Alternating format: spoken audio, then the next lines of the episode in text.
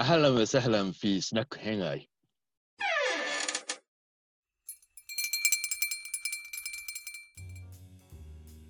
では徳川四天王シリーズ続いております。えっ、と、前回から本田忠勝と飯直政の2人を合わせはて、いマイトさんからお話ししてもらってるんですけれど、今日はは、い前回は本田忠勝の、まあはいすげえかっこいいエピソードを含めつつ、うんうん 今ちょうどライジングしてったよってところのタイミングで、はいはいあの新卒の飯直政君が今、 はい徳川家に故障として入ったところで、はい今日そうですねはこの飯直政君がどうやってライジングしていくかっていう話がメインですね。はい。はい、じゃあお願いします。えっ、と、1575年、うんえっ、と、もう武田家を推し始めてる徳川家のところに、あの、いいマンチを直政が、あの、仕官をしてきます。はい。はい。で、何度かちょっとこのシリーズで触れてるんですけど、いい家だけ実は元独立大名。うん。だからい、言うたら、だから家康と同格だったんです、元は。あれですよね、直虎ですよね。そう、直虎こんですね。今は回い。は、大河ドラマやってましたね。今回は女、女直虎が育てたっていう設定だって言ってますね。ああ、そうそう大そ河でうそもうそうそう。んんうん。うん。結構怪しいんだけどね、女ってね、実はね。うん。うん。はい。よくあの昔、女上司のオトラって大河ドラマやってましたけど、うんよくやったなっていうぐらい資料がほとんどないです、ナオトラはちなみに。ああ、そうなんだ。うん漫画でもあるよね。はい。うん。あそうそうそうそうそうそうん。う。うん。で、このいい家、結構ハードモードの家で、実は。はい。うん。あの、桶狭間の戦いで当主死んじゃってるんです、今川家に、今川に行ってたんですけど。あ、そうんう。。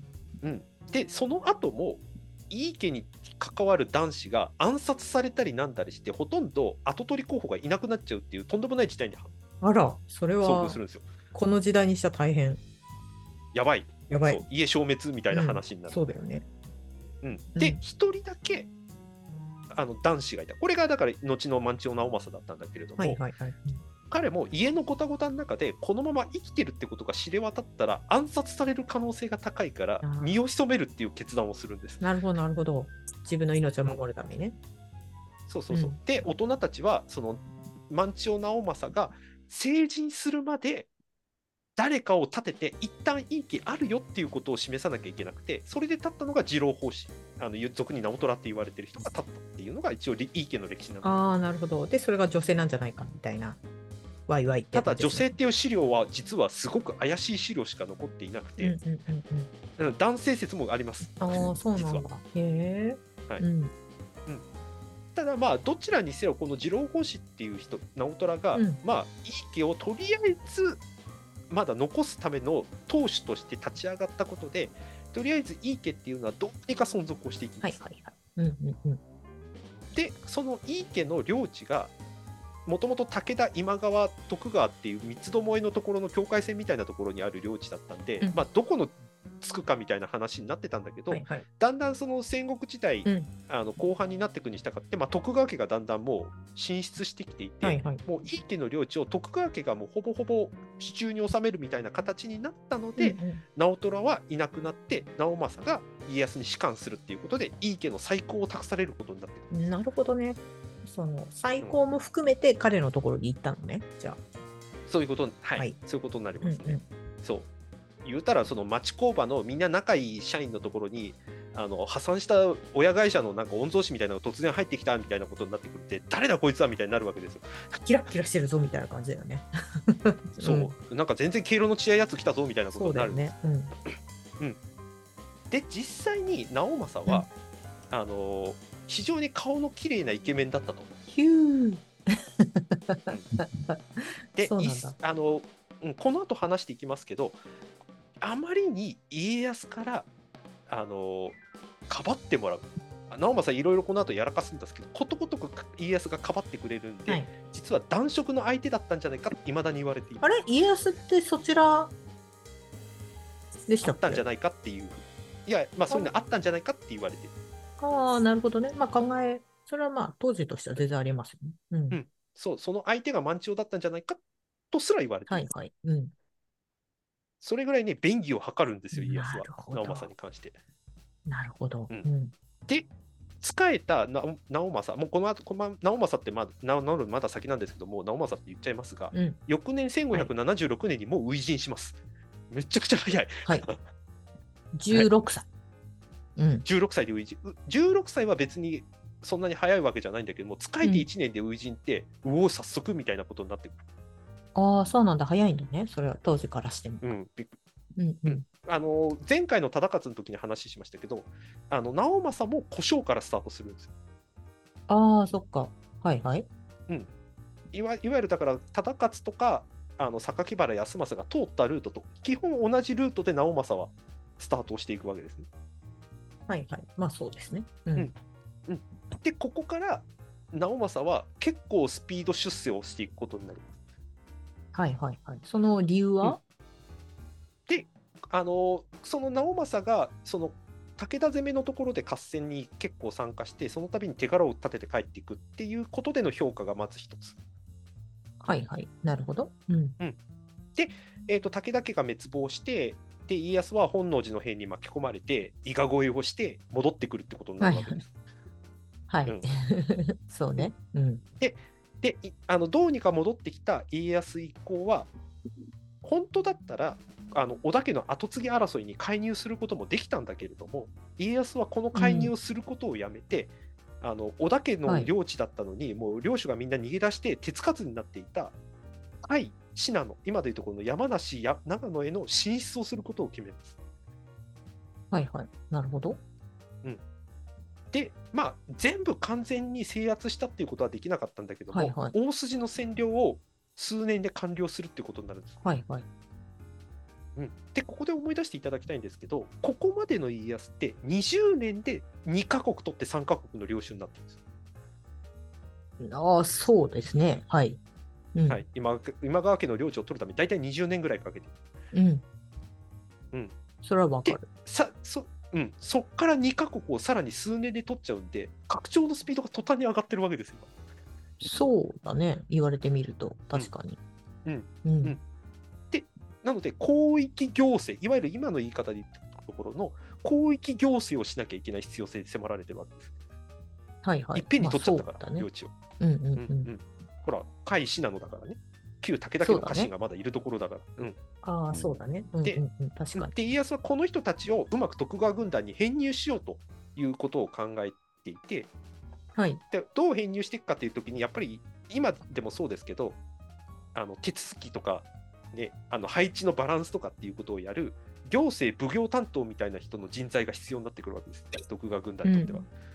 うんうんうん。なるほど。うんで、ここで意外なことに安まあの直政がここでとんでもない才覚を発揮して、奉行,、はい奉行役をほぼパーフェクトにこなすっていう大活躍をしていくことになるんです。え、すごいね。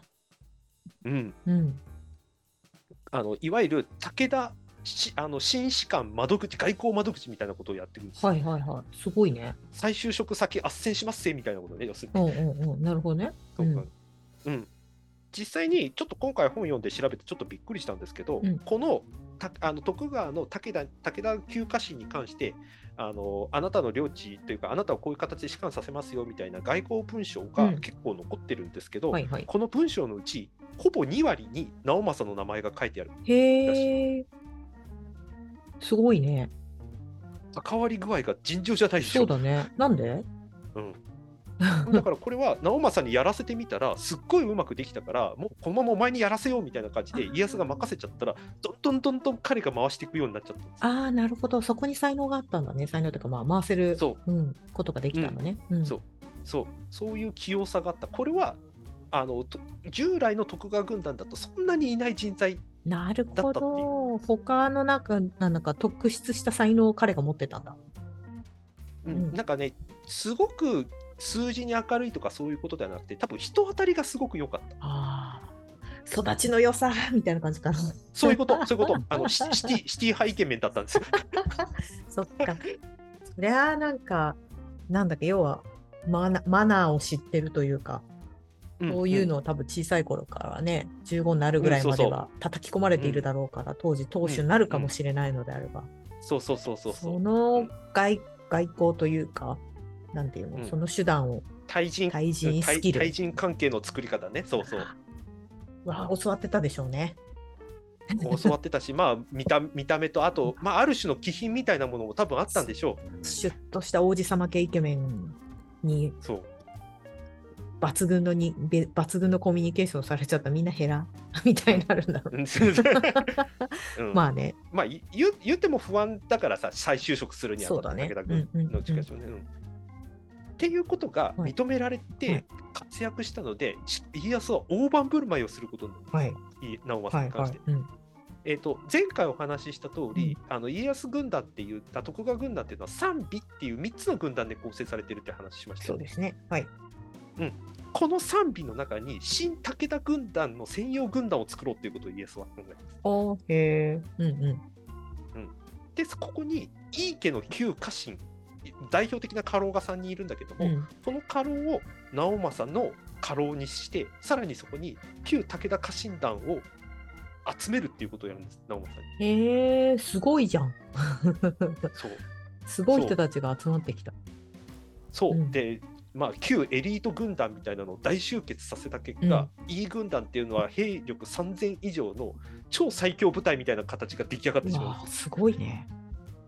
ううんん、う。面でし白かい。も家康はここにうん、あのなんていうかなた対対武田の友好の証というかある意味シンボル的な位置をつけようと思ったのかはいはい。あの武田四天王の一人山形正景が率いていた出た。赤備えっていうね、うん赤い中にほぼ統一した、まあ、実際には統一されてないんだけど、うん統一された軍団を再現しようと思って、ういんい軍団みんな赤くしろっていうことを言うんですよ。うん あ、確かなんかいいなおまさ赤いイメージがある。そう E の赤備えって言われている、うんその武田最の最強部隊を徳川軍団で再結成するっていう結構エモい演出をするんですエよ。モい家ね康は。ううんん、やっぱ好きなのかな。まあリスペクトしてたんでしょう。ねうんうんはい。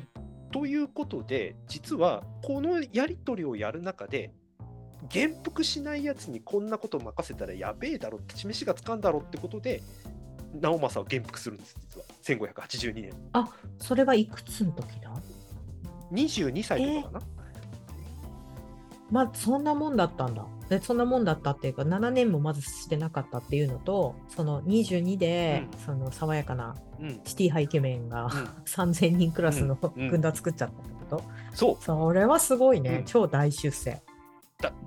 超大出世うんなんだけどこれは記録によると相当不大の徳川家臣団から不平不満が出たというふうに言われてますあそう、まあそりゃそうでしょうん、うだって俺たちも欲しいもん武田の旧家臣ってみんななるわけひでいきすすんじゃねえよ。ん そうそうそうそうそうそうそううんそうあの実際に記録に残ってるところでいくと榊原康政がなんか家康に直談判していやこんなの不平不こんなのひどいですみたいなことを言ったらしいっていう話も残ってたりするなんか殺すっていうふうに見ましたね。そうそうそうえ そうそうー、そそううなんだ。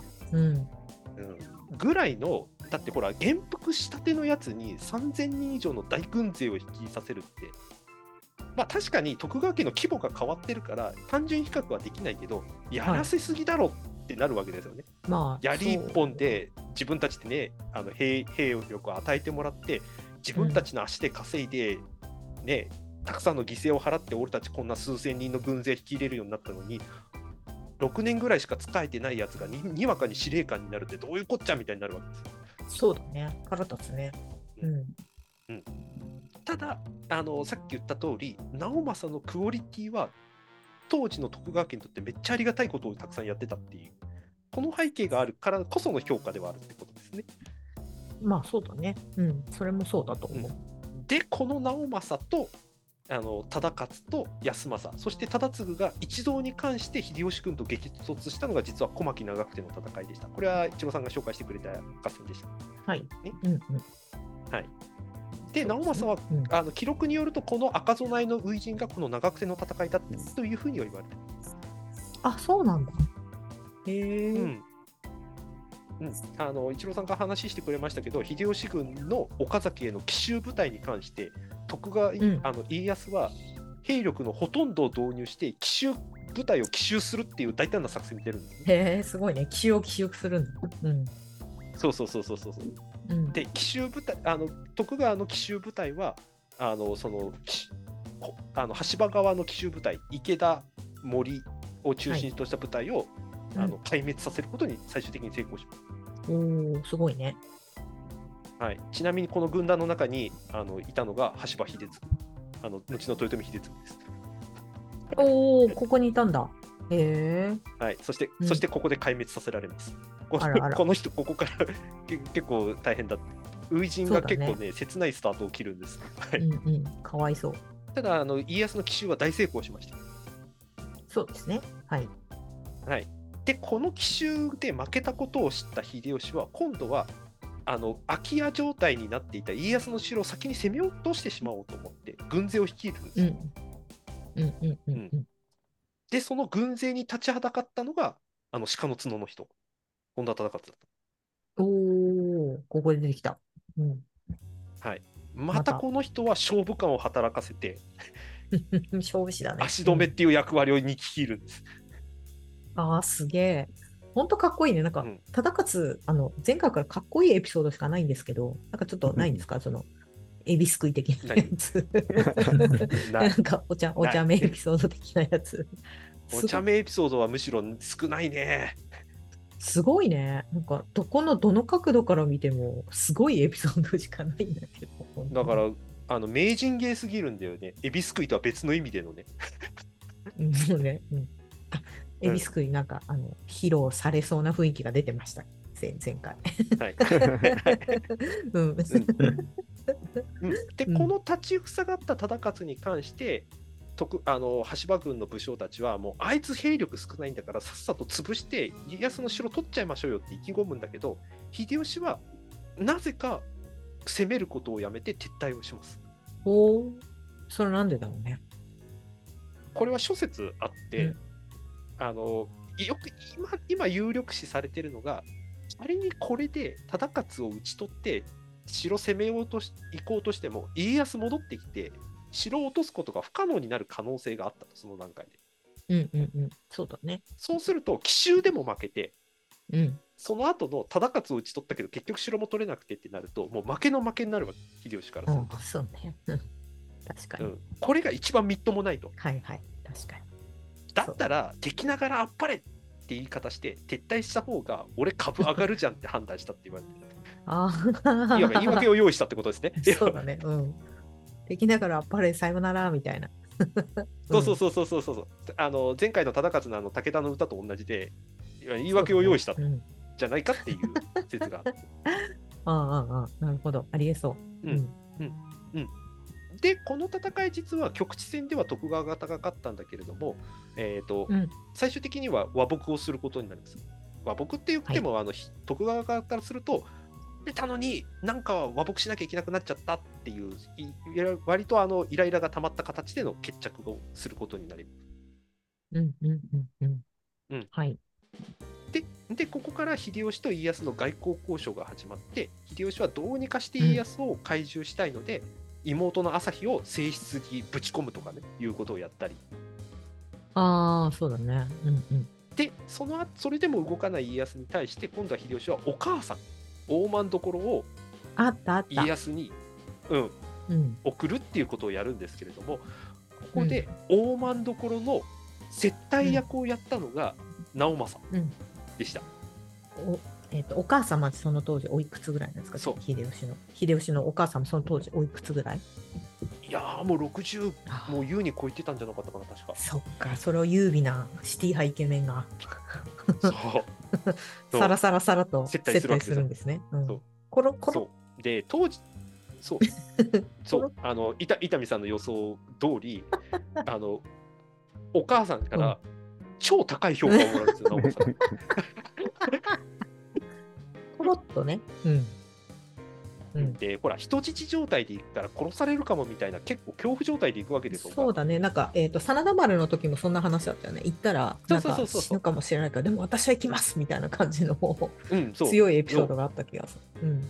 うん、実際にその徳川軍団は秀吉と和睦したいなんてこれっぽっちも思ってない人たちがいて、はいはいはい。 うん、俺たちは本当は勝ってたのにみたいな意識を持っていたもんだから、もうあんな女どもなんてさっさと殺して宣戦布告しちゃいましょうやみたいな人たちがいたりもう朝日姫とその大満所の館を焼き討ちして火に か けて燃やしてもらおうみたいな人もまたまだいたらしい過激すぎる。うん。うん。っていうところにさ、きちんとした接待してくれる人いたら、もう爆上がりでしょ、そうだよね。自分は死ぬかもしれないし、まあ、死なないにしても、ね、うん、その、どんな扱い受けるか分かんないわっていうかんねみたいな感じで、朝日ひ姫もそんな気持ちで行ったってこと、朝日姫ももうもともと人質の前提で言ってるかあらそっか愛されないこともまあ分かってたっていうふうに言われてるまあ40ぐらいの年ああ、そうだよね。結構いい年齢のそうそう時に行って、うんで、うんさらに、 なんかうん、書いてた気する大河で、そんなあの、そんなのもらっても嬉しくね、みたいな。ねそうそうそ うそう。もう大河ですよ。形だけっていうのが分かっちゃってるから、そうそうう。んというわけであのうまきちんとした接待をしたことで大間のところは無事大阪に帰ることができましあたあ、。なるほど。うん。でこの後秀吉はあの家康は秀吉に降伏降伏とか、まあ、侵入することになるはいはいんですけれども、この流れ見てなんか察する方多いかと思うんですけど、うんい家康が秀吉に従いました、うんで秀吉が最初に何言うかっていうと「いい直政ってやつはいるか」と「うちの母ちゃんをう手あのえ手厚くあの接してくれたいい直政っていうのはドイツだ」っていうわはけでいすよはいはい。 うん。でこの評価とまた例によって直政のあの見た目のよとか育ちの良さみたいなものが秀吉に愛されるわけです。そっかうん。自分にないものだしね。ほら、秀吉ってさ、まあね、うんはいはいはい。なんだっけ、血筋コンプレックスみたいなところが、ねああ、う嫁さ、うんよく言われるよ、ね、嫁さんとかうん手を出す、その側室の女性、みんないいとこのお嬢さんばっかっていうのもあるから、そこに涼やかで爽やかな育ちのいいボーイが うんうん出てきちゃったら、そうそおきにってなったね。うそう。で実は徳川家臣団の中で、直政だけなぜか真っ先に官位が与えられたり高い評価を受けたりっていうことになってくる わけでうん。あらー、 わかりやすいね。昔も今もわかりやすいね。うん。うん、これだからあのさっきもここの回で何度か話してるんですけど直政自体の、なんていうかなキャリアとしては、実はそんなに経経歴としてはそんなに高いものじゃないんでうすよ、ん。経験値でいくと。今そこまでやられてきたのはまさに家康によってシンボル化された E の赤備えっていう舞台を引き入らせたっていうブランド力で初陣を飾ったに過ぎないんですよこの段そう階でだね。うん。だから徳川軍団からすれば、ね、まさに家康のお気に入りがなんか調子こいてみたいな感じになってる状態なわけで すね。そうだよね。で、顔もいいし。うんうんさわ爽やかに涼やかにいるわけでしょそこに腹立つよねそうそうそうそうそう。そうでしかも秀吉が一時その家康と外交交渉するときに俺に降伏するつもりあるんだったら人質をよこせっていうことを言ったことがあるんではいすけど、はいはいなるほどその人質の候補の中実は直政入ってないんですよ初期のあ頃そうなんだうんし人質にしてよこしてくれるんだったら忠次か、うん忠勝か、うん康政よこせみたいなことを言あっあたらそしうい。ね四天王のうちの三人ねうん三人、そうそうそう。だから秀吉の認識としても、だからそれぐらいの認識だったんです、スタうんああまあそうでしょうねうんで、ところがさっき言った通り、お母さんに対しての手厚い対応をしたっていう成果と、うんとあと、割とこれ、あの、豊豊臣まあ、この先、豊臣家になってきますけど、秀吉に対してうん好戦的な人たちが多い中で、比較的直政だったら、うまく対応してくれるんじゃないかって、家康の期待値がうまくマッチングして、はいはいはい豊臣家の窓口にまでなってくるんですよ、あ直ら政すがごいね 面白い出世の仕方だねうんうん、ということで直政は実はそのいわゆるコミュニケーション力とまでは言わないけれども愛されうるんその対応みたいなもの気品みたいなものがあったがゆえに外側からガンガン評価されるっていう形で 徳川家の筆頭になってくるんです。うんそうねだってうん窓口にそんな人出てきたら嬉しいもんねやっぱり 嬉しくなっちゃってたってことでしょみんな 周りの人たちがそうみんなうれよろしく嬉しくなっちゃったのねそうなんかそう内側からどう見られてるかわかんないけど対外から見たらそう評価上がっちゃうよねそれはねうんそうで上がっていくっていうことになってでしかもあの秀吉は自分を食い止めた本田忠勝とうんあと実績のある酒井忠次と、うんあとああの小牧長久手の戦いが終わった後あの PR 文でばらまいてあの PR 作戦うでん秀吉を嫌な思いをさせた榊原康政の4人を評価するんですよ。はい、そう、そうなってくるね。うん。つまり秀吉との戦いにおいて秀吉に「おいつやるな」っていうことを思わせた4人がまず評価されるんです。でこの評価を家康がさらに上乗せして評価することでこの三傑四天王っていうのが誕生していくんです。ああ、なるほど。つまりもちろん家康が評価してなかったっていうことでは全然ないんだけれどもこの四天の王っていう枠組みができた背景には秀吉の外側からのプッシュがあってこの4人は成立してるんです実は。前もどっかで言ってたもんね。やっぱ秀吉に認められたから。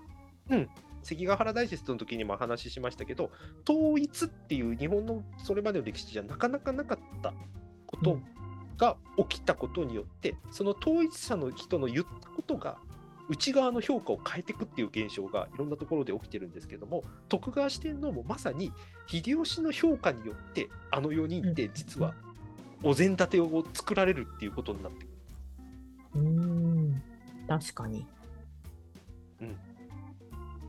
ってことで実は豊臣政権の中でも家康を重要視する分するっていうことはあの四天王の4人っていうのもきっちり評価していかないとっていうふうに秀吉にとってなってくるんです、はいはいはい。なるほどね。うんうんうん。うんしかも俺苦しめたやつだからっていう遠回しな自分のあれですよ PR のために使われていくっていう側面もあるんですね 面白すぎ る。うん、 こいつねってそ俺をさ俺の前に立ち塞がったやつだもう味方になったら頼もしいよねみたいなそんな感じになってう。くこるの、この俺を、この俺をそう立ちそうそう塞がっこのたや世つそうそうそうそうそうやりそう。 今の秀吉やりそう。うん。っていう4人がと後に徳川四天王になってるっねえ、面白い。ていう感じでここまで来るともうなんていうかな出世街道まっしぐらの実は直政なんですけれども、実はこの直政はとんでもない問題を抱えていてこれが大騒動を巻き起こすことになってきて、はい、はい、それをちょっと次回、次回。忠勝のはい、で方も合わせてってこととで2人のラストまでちょっと次回紹介していきたいなと思います。はい。なんかさ、ほら、よくね、この古典ラジオとか聞いてると、その今の価値はいは観いと過去の価値観は一緒にしちゃダメだっていう話を、うんうんまあ、学ぶじゃない、 学わかんない。私は学んでたんですけど、はいはいはいよく深井さんもおっしゃってるなって思ってるし、はい、あの、いいなおまさ、イケメンだからみんなコロッとなってるところ何も変わんないなっていうのを思ってやっぱり、りみんな、なんだっけ、その育ちが良くて涼やかな、こうね、さらっとしたイケメンに優しくされると、評価爆上がりみたいなのって、うんこ変わんないんだなってでほ思らった。実績っぽい実績っぽいものもやっぱりあるし、あ、まあそうね。ほら社会的地位があったところからスタートしてるから、うんそういいい家っていうそうバックグラウンド これががすごくでかいですよねそうそうそれすごくでかいんです 家よが太いから。そういあのちゃんとした家の出身でしかも没落した家なんだけど家康に仕えてからライジングしてるっていうもうシンデレラストーリーじゃん、そうこだこだけ見ねる。と、うんで、会ってみ、会ってみると、すごくコミュニケーション力高くて、みたいな。シュッとしてる人が出てきて、みたいな。あらみたいな。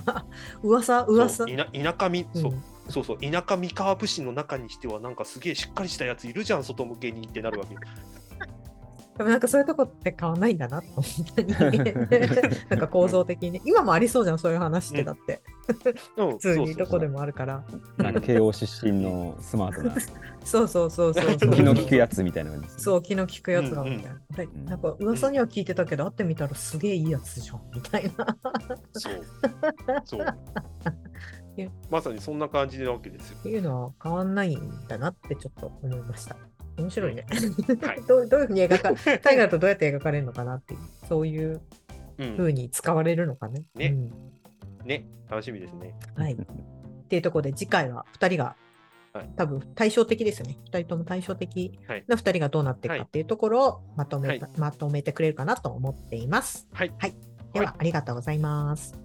はい、ありがとうございました。よっし